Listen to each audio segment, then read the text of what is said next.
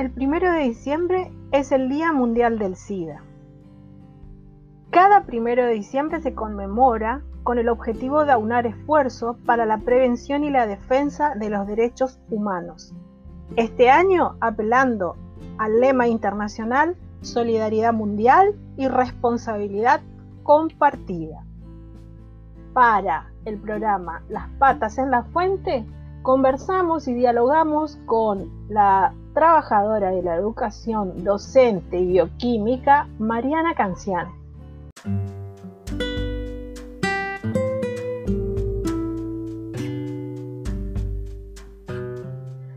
Mariana, en esta primera parte te pedimos que nos cuente a la gran audiencia de las patas en la fuente por qué se conmemora el primero de diciembre el Día Mundial de la Lucha contra el VIH-Sida.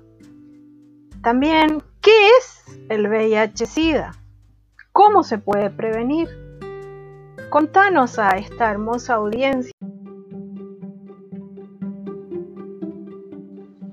Bueno, la primera vez que se eh, conmemoró un primero de diciembre como el Día Internacional de la Lucha contra el VIH fue en el año 1988 y fue exclusivamente por cuestiones de impacto mediático, ya que ese año se celebraba en Estados Unidos las elecciones. Entonces pusieron una fecha que quedaba eh, lo suficientemente alejada de las elecciones como para atraer la atención de los medios de comunicación.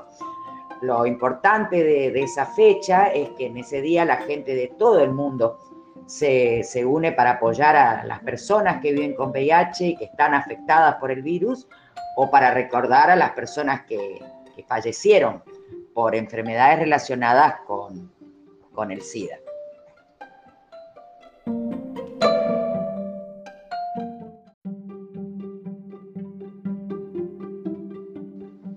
el, lema para, este año 2020 era solidaridad mundial, responsabilidad compartida, ¿no es cierto? Y para tener una responsabilidad compartida es necesario hablar un poco del tema de, de este virus y de la posible enfermedad que pueda llegar a desarrollar.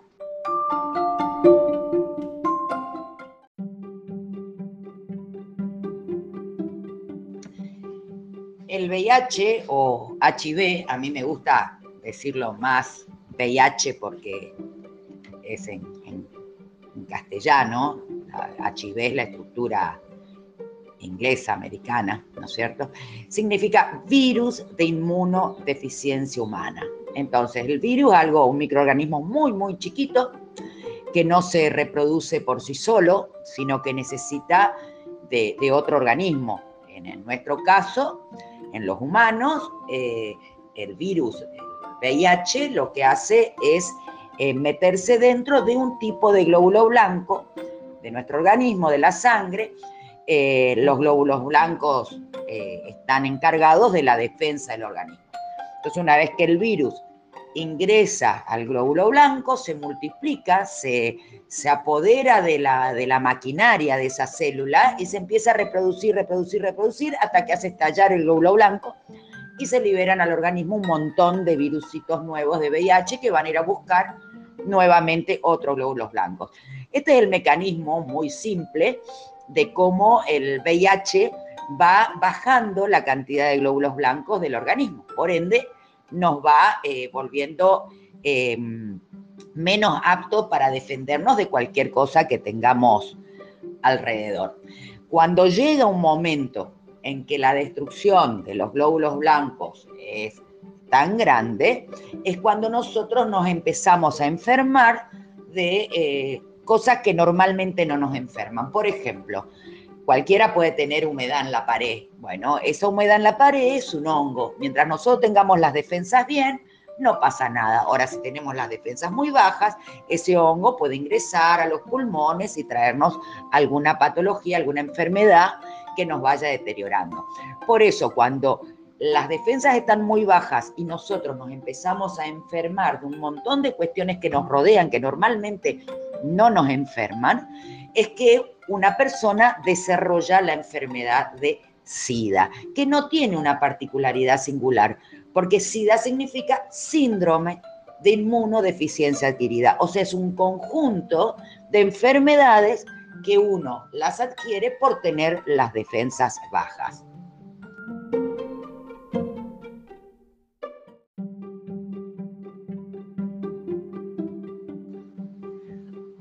Hoy en día eh, se, habla de que la mayoría de las personas no llegan a, desarrollar SIDA, ya que los tratamientos que hay con programas nacionales que son gratuitos, el tratamiento es, extremadamente efectivo. Una persona con VIH hoy, se la debe tratar como cualquier enfermedad crónica, que puede ser un hipotiroidismo, una diabetes.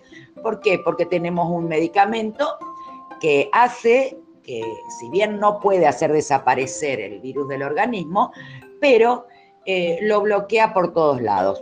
No permite que ese virus ingrese al glóbulo blanco. En el caso de haber ingresado, no permite que se reproduzca y en el caso de haber ingresado y se haya reproducido, no permite que se ensamblen los nuevos virusitos para volver a salir a circulación. O sea que lo limitan totalmente y la persona puede llevar una vida totalmente normal, siempre con las precauciones de no transmitirlo. Y ahí sería bueno hacer una aclaración, porque parece mentira, pero el VIH no es contagioso. Y acá tenemos una diferencia. Fíjense con el momento que estamos pasando con el COVID. El COVID es contagioso, está en el aire, ¿no es cierto? Ingresa por las vías superiores.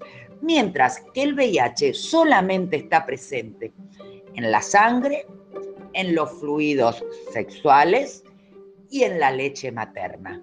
O sea que si nosotros colocamos una barrera en estos fluidos donde puede llegar a estar el virus, es imposible que la otra persona se infecte.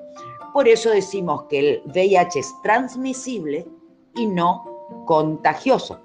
¿Cuáles son esas barreras que tenemos que colocar? Y bueno, en el caso de intercambio de jeringas, no intercambiar, sobre todo con el, tema de los adictos endovenosos, ¿no es cierto?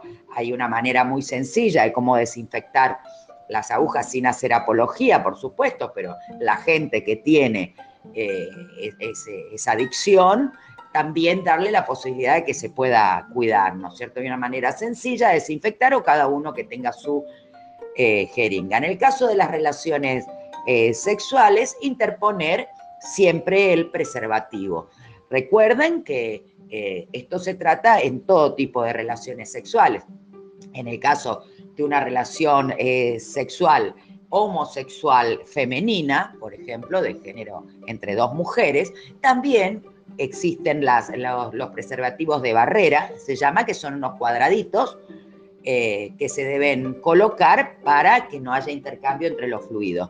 En el caso de que no se consigan o que son más, más caros, tranquilamente se puede abrir un preservativo, se saca el anillito que viene enrollado en la parte superior, se hace una apertura en el látex y se forma un rectángulo que sirve perfectamente para un, eh, un, método preventivo de barrera.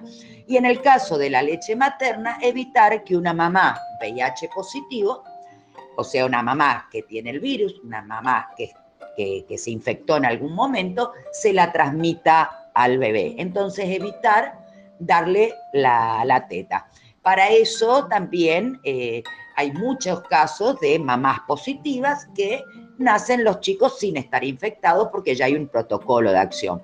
Por eso lo fundamental es eh, poder conocer eh, su estado, o sea, poder conocer si uno está infectado o no, porque entonces se comienzan los tratamientos tempranos es eh, casi 90% de efectividad los tratamientos que hay para una mamá embarazada positiva para que el nene o nena nazca sin estar infectado. Fundamental, no darle la teta, para esto también el programa le suministra leche en polvo y con eso ya, ya estaríamos la manera en cómo nos podemos ir cuidando.